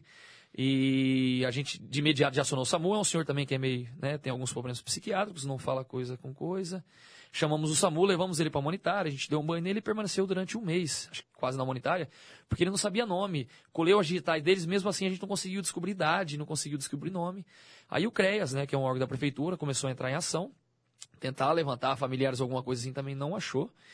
Mas conseguiu uma vaga para ele no asilo, no, no João Quil. Ele acabou indo para lá. Foi dado um novo nome para ele, né? Depois conseguiram aí a, a idade. E depois de algum tempo a gente passou lá no asilo e a gente encontrou esse senhor. Então foi algo, como eu falei, a gente vendo a E ele tá lá imagem, até é um- hoje? Tá lá até hoje. Do mesmo jeito, você senta aqui, ele vai para lá. Você senta lá, ele sai, não conversa com ninguém, é um senhor Descobriu a identidade dele? Foi dado um novo nome, né? E a idade, acho que conseguiram depois, depois que recuperou, acho que as digitais deles, Pra conseguiu ter uma noção da chegar idade, próximo né? da idade, mas foi dado um novo nome, teve que fazer uma é, certidão tardia que fala, né? Certidão. E então foi dado todo, é uma nova pessoa. Então quando a gente chegou no asilo e viu aquele senhor daquela forma, a gente ficou também muito emocionado porque mais de 20 anos na rua, na rua, né? Então só com trapo, a mesma roupa, frio, chuva, sempre uma sacolinha amarrada no corpo. Então tinha uma sacolinha amarrada na cintura, uma sacolinha amarrada aqui em cima. Então, o pessoal que fazia o trajeto de Limeira Americana, acho que sempre viu esse senhor por ali, né? E hoje ele está com dignidade, né? Por mais que tenha um jeitinho dele, mas hoje tem uma alimentação, tem uma cama para poder dormir. Um banho E quente. muito bem cuidado no asilo, viu? Até parabenizei o pessoal lá, que ele está sendo muito O bem asilo cuidado. João Pio Pio. Filho. João Pio Filho. então. Não me recordo o novo nome dele. O antigo também a gente não sabia, ele nunca falou, mas ele está lá até hoje. Muito legal. O, Vamos depois eu de pergunto. Vamos Eu ia perguntar, mas depois a gente pergunta, então, para a Joyce. Temos muitas perguntas e muitos comentários por aqui ainda, mas depois de falar de Medical, que também acredita nesse projeto. Né? Com certeza. Inclusive, a Medical ah, inaugurou o- a sua nova sede da Medicina Ocupacional. Foi na última sexta-feira e eu e Renata Reis estivemos lá. Então, vocês vão entender um pouquinho aí desse novo passo dado pela Medical aos seus clientes. Vamos conferir. 28 de junho de 2019, um dia muito importante para a Medical e, claro, para os seus clientes. Está sendo inaugurado um novo espaço destinado exclusivamente à saúde do trabalhador. Eu converso com o doutor João, com a doutora Rosa, que vão coordenar o trabalho. Doutor João, fala um pouco sobre esta inauguração, sobre a importância eh, para a Medical, que a gente sempre fala que é um patrimônio já de Limeira, e agora esta novidade que é destinada a empresas também que podem fazer parte e usufruir desse serviço. Sim, a medical ocupacional está bem de acordo com a, com a, a vocação da medical. Né? A medical nasceu para prestar serviços às indústrias, às empresas de Limeira. E nada mais dentro desse contexto do que ter a medical ocupacional. E esse crescimento que hoje está sendo representado por esse novo espaço, que vai trazer mais comodidade, mais eficiência ao trabalho, coroa o nosso grande projeto na parte de medicina ocupacional. É, hoje uma inauguração, todos os colaboradores aqui presentes, um espaço muito bonito, agradável para receber o cliente medical. E as empresas também que se interessarem pelo serviço podem participar deste projeto, né, doutor? Sim, porque o nosso projeto é de cada vez mais aumentar o número de clientes. Nós temos hoje 80 mil vidas, 85% dessas vidas são funcionários de empresas de Limeira e nós queremos ter a medicina ocupacional espalhada por toda a cidade. Muito bem. Vou conversar agora com a doutora Rosa, que também vai coordenar a saúde ocupacional. Doutora Rosa, fala um pouco deste espaço, né? É, a estrutura que está sendo inaugurada hoje. É, o que a gente, nós já funcionamos há algum tempo como saúde ocupacional e sempre preocupado com a qualidade. E o que a gente sentia necessidade era de um espaço melhor, aumentar também a gama de serviços que a gente pode oferecer num único lugar tentando ver para a qualidade de vida do trabalhador, de vida quando ele vem aqui. E nós temos uma visão de atender o, o, o colaborador e as empresas, visando principalmente a saúde dele, a manutenção e a melhoria da qualidade de vida. E esse espaço vem abrir para nós portas para fortalecer essa visão que nós temos. E doutora, e no caso das empresas, tem leis a ser seguidas, né, que envolve a saúde do trabalhador. Então, as empresas precisam realmente de um serviço de qualidade para que não haja nenhum problema, né, com a saúde do trabalhador. Exatamente. Já as NRs já estão há muitos anos aqui e agora com o e-social, esse tipo de trabalho cresceu e nós estamos aqui preparados não só para cumprir a NR7, que já cumprimos, que é a parte do programa de controle médico de saúde ocupacional, mas também a parte do e-social, com uma parceria que nós temos uh, com o PPRA e com o e-social. Então, nós estamos ampliando os nossos serviços também de atendimento, não só a, a todos que necessitam, né, as empresas grandes e pequenas, sejam da assistencial ou não, nem todas as nossas empresas uh, têm que ser da assistencial, a gente também tem algumas que ainda talvez por um número menor a gente tenha que uh, não tenham condições ainda de ser ainda de ser assistencial, mas nós podemos fornecer o serviço ocupacional. Nós também temos algumas empresas que já têm o seu serviço de saúde ocupacional próprio, mas precisam de um apoio. Então nós também fornecemos esse apoio para essas empresas, as grandes empresas que têm o seu serviço próprio. E também temos parceiros e oferecemos apoio a empresas de fora que, porventura, tenham clientes aqui. Então, nós temos uma gama de serviços e sempre prezando no que a gente mais fala, é que dá qualidade e saúde para os nossos clientes. Muito bem, para a gente finalizar então, doutor, é um dia muito importante, como a doutora Rosa já citou, é um serviço que a Medical já prestava, só que agora tem um espaço especializado para isso, muito mais conforto e qualidade aos clientes.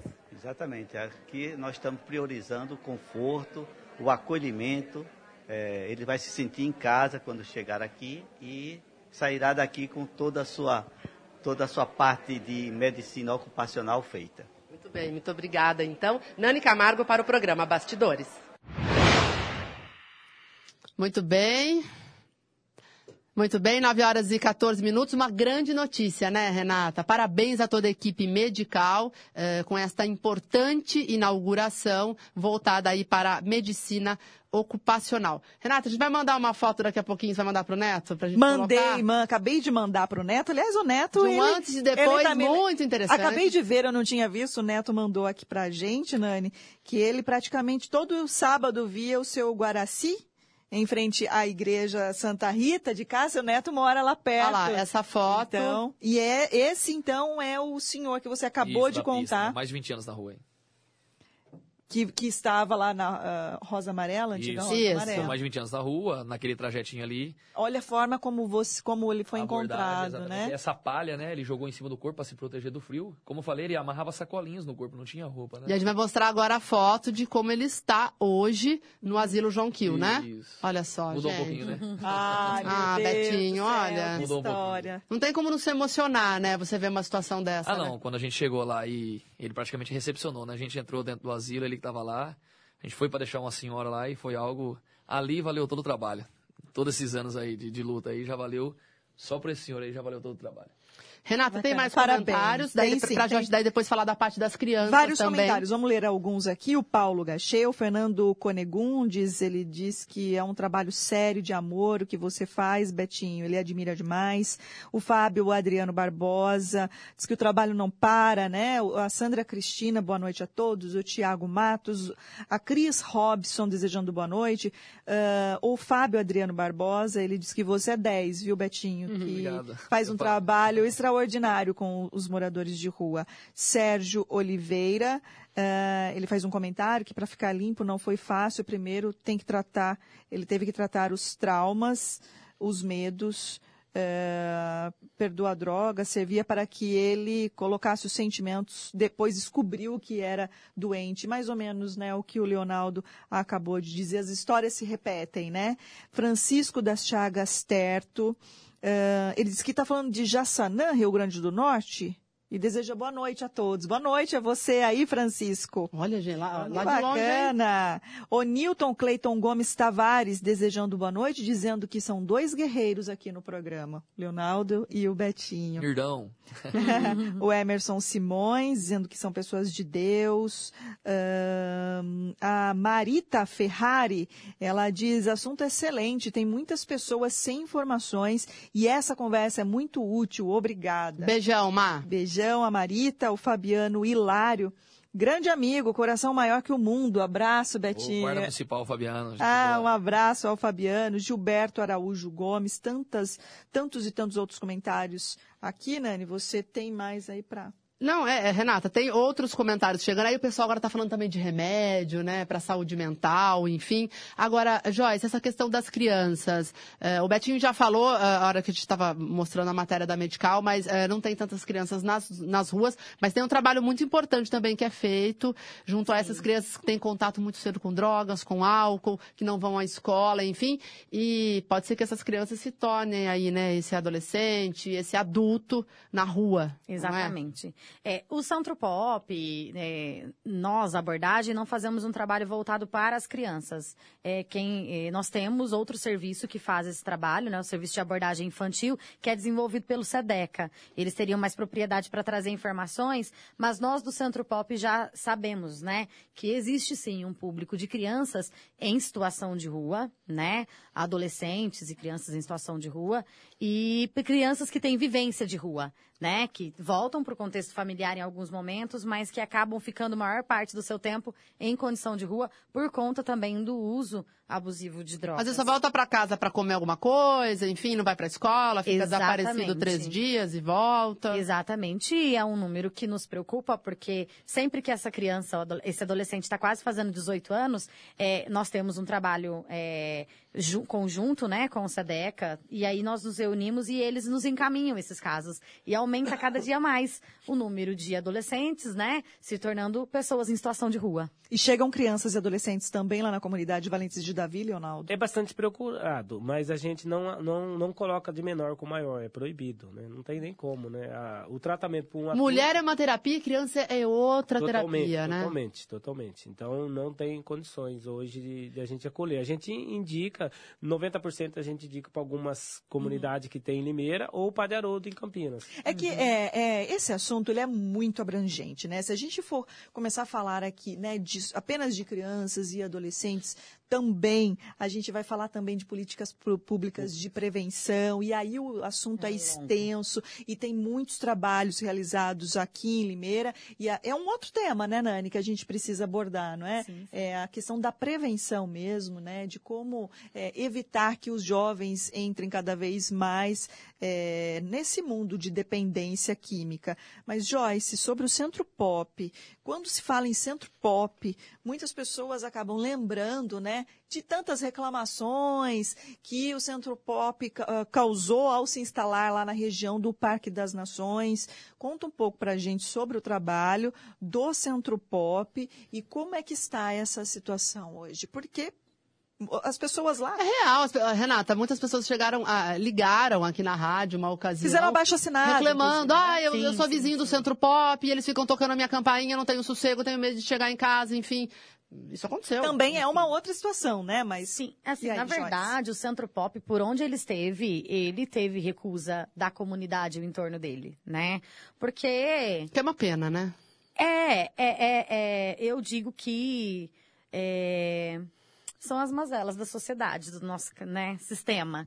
E não é algo que é gratificante você ter do lado da sua casa, né? É que ali nem cadeia, vai né? olhar. Ai, faz uma É. cadeia na outra cidade, Hum, ninguém faz quer aqui, cuidar dos seus quero. presos, É, né? É mais ou assim. menos assim, né?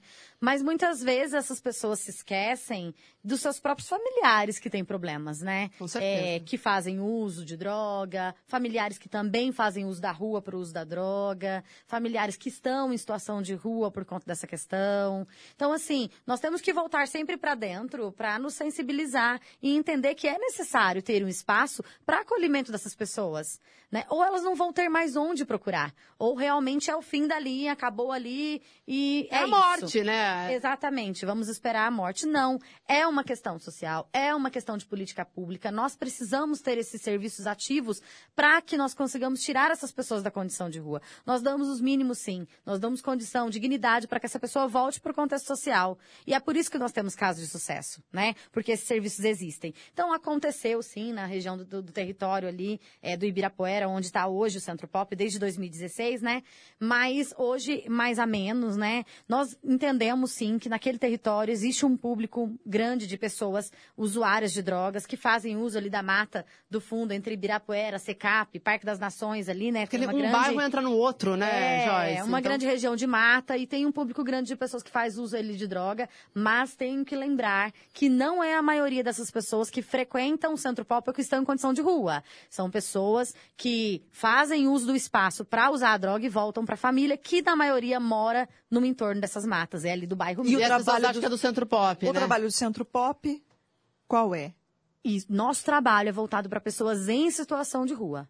Na grande maioria, são usuárias de drogas, sim. Mas as pessoas que têm família, elas têm que voltar para o seu contexto familiar e tratar a questão da dependência química. Mas aí é uma questão de saúde. E é lá que isso acontece. Que aí, não, aí no CAPS AD, a questão da dependência Aí química. vocês encaminham aí para os setores. Isso. Isso para a rede de serviços. Nós temos o CAPS AD, nós temos o, o CAPS 2 que também trabalha o transtorno mental e temos também uma rede que assim eu super valorizo, né? O AA, o NA, a Pastoral da Sobriedade, que são serviços que já nos mostraram ali com a sua experiência o quão valiosos eles são e o resultado que eles dão.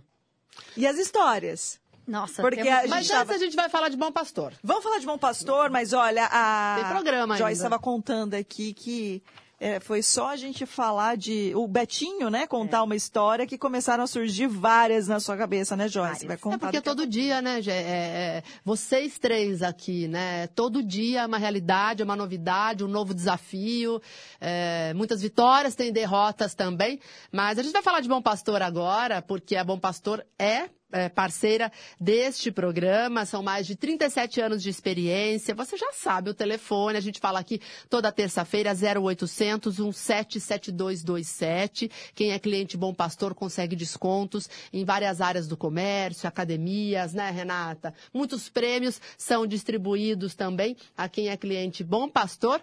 E o Valquites conta mais pra Ah, gente, ele traz né? mais detalhes. Valquites, vamos O lá. Grupo Bom Pastor possui um clube de vantagens exclusivo para você que possui um de nossos planos. São descontos e parcerias nas áreas da saúde, odontologia, laboratórios, óticas, farmácias, academias, opções de lazer e entretenimento, além de muitos outros estabelecimentos comerciais. Consulte todas as parcerias do Grupo Bom Pastor. Ligue 0800 177 227. Clube de Vantagens Bom Pastor. Prevenir é preciso. Viva tranquilo. Muito bem, grande abraço ao Valquides, ao Ângelo. E você já sabe, grupobompastor.com.br 0800 177227. Renata, esses minutos finais vão ser para histórias. Isso. Isso. E também para que as, eles contem de que forma as pessoas podem entrar em contato se estiverem passando por alguma dificuldade para orientação e também tantas outras pessoas que gostariam de ajudar tanto Anjos da Noite quanto a comunidade Valentes de Davi e muitas vezes não sabem como fazer isso. Então depois vocês vão passar os contatos também. Mas Joyce, conta. Bom, os casos que eu acho que nos traz mais a sensibilidade são os casos de idosos, né, que estão realmente já não tem mais condição de ficar na, na rua, né, debilitados mesmo, a questão é, clínica e também os transtornos mentais. E me vieram alguns casos, né? Uma senhora com transtorno mental que não era da cidade, esse caso é recente, né, Betinho? E foi um trabalho árduo da equipe do Centro Pop e do Centro de Acolhida, que inclusive são uma equipe só, tá? É, é, equipe de Centro Pop, Centro de Acolhida e abordagem trabalham articulados, é uma equipe única. E foi um trabalho árduo, é, nesse caso, de tentar estabelecer vínculo, ela com um transtorno gravíssimo, né? Não conseguia se estabelecer vínculo algum. E mesmo com recusa, nós conseguimos articular com saúde, SAMU, segurança pública, abordagem, e a gente fez um trabalho muito legal, bonito, e hoje essa senhora se encontra acolhida é, no asilo também, João que o filho, né? E está muito bem. É, é um orgulho para a gente ver a segurança dela, ela está sob controle, medicação, a doença então está está estável, né? Também temos um outro senhor nesse mesmo asilo que ficou muito, muito tempo em condição de rua, muito tempo. Ele usuário de álcool, depressivo, né? Não era um transtorno tão grave, mas debilitado, foi ficando debilitado, recusava o acolhimento. E quando ele foi apresentado ao asilo João Quil Filho, mudou a vida dele. Hoje a gente vê foto deles passeando, eles saindo para passear, tendo uma vida social, né? E isso. Nós temos outros casos também. Não é só o trabalho, não, viu, Renata? Tem que ter muito amor, né? Com Paciência, certeza. né? É isso. Mas Tem são que casos gostar. que nos Uma sementinha ali que vai, né? Você vai colocando, vai regando, regando, regando, e é isso, né? Exatamente. Para acessar o serviço, posso falar um pouquinho? Por Claro, favor, claro. Joyce. Isso. Então, assim, é, para acessar o Centro Pop, a principal porta de entrada é o serviço de abordagem. Se você encontrar alguém em situação de rua, é, nós sempre falamos assim.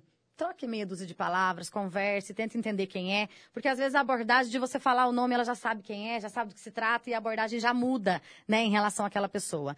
Esse é o principal acesso, ou você pode falar para ir até o Centro Pop, que fica na ali no, no Ibirapuera, é, e você, ou ligar, se quiser esclarecer também contatos, no Pode passar o telefone. 4602 3442-4602, ou o serviço de abordagem, que é o 3446-8333. Você vai encontrar o Betinho e a Joyce nesses serviços. Joyce, obrigada, viu, por Obrigada a participar. E volte Parabéns. mais vezes. Viu, Obrigada, por esse obrigada, trabalho. Obrigada. Betinho, conte-nos então ah, sobre o Anjos da Noite, é, de que forma as pessoas conseguem a- a- acessar você, para ter orientação também. E que ter um tipo de norte. doação, né, eh, vocês precisam? Bom, a nossa casa de apoio é 100% voluntária, tá? A gente não tem verbas de local nenhum.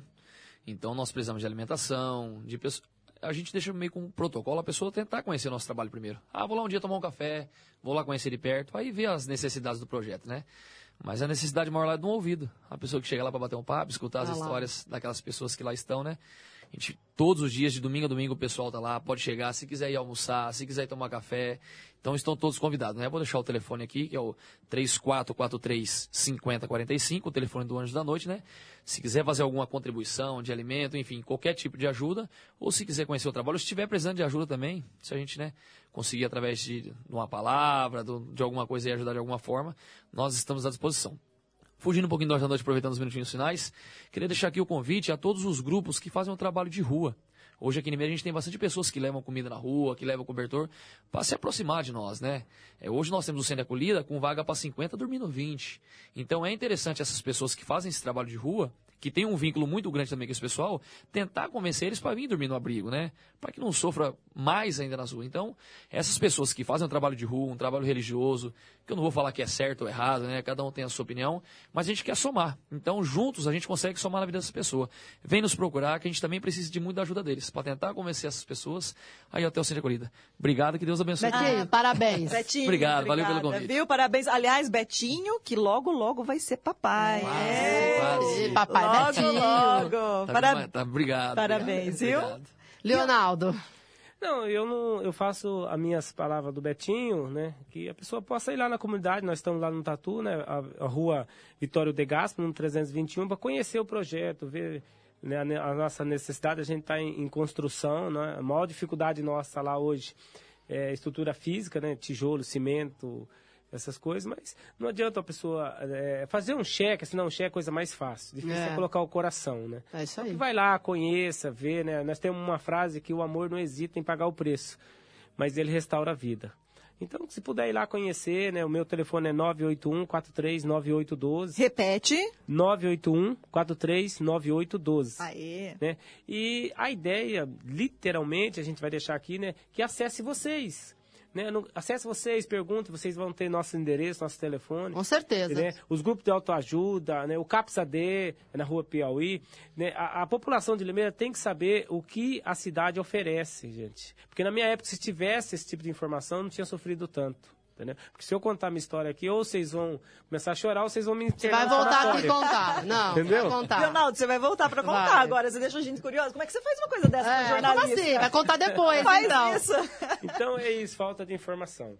Tá? Obrigada, Leonel. Parabéns Obrigado, também, Leonardo. viu? Eu queria só um segundinho agradecer. Diga, Joyce. E parabenizar a equipe do Centro Pop, do Centro de Acolhida, da abordagem social. São pessoas extremamente especiais e o Ceprosom, que todo o apoio que essas equipes precisam, eles nos dão. Então, é realmente gratificante fazer parte de tudo isso. Aí, parabéns a todos. Obrigada, viu? E a gente está terminando o programa, né, Renata? Sempre lembrando que o programa continua na página da Educadora, continua na página do Bastidores. Recomendo o programa, compartilha, porque o assunto foi muito bom.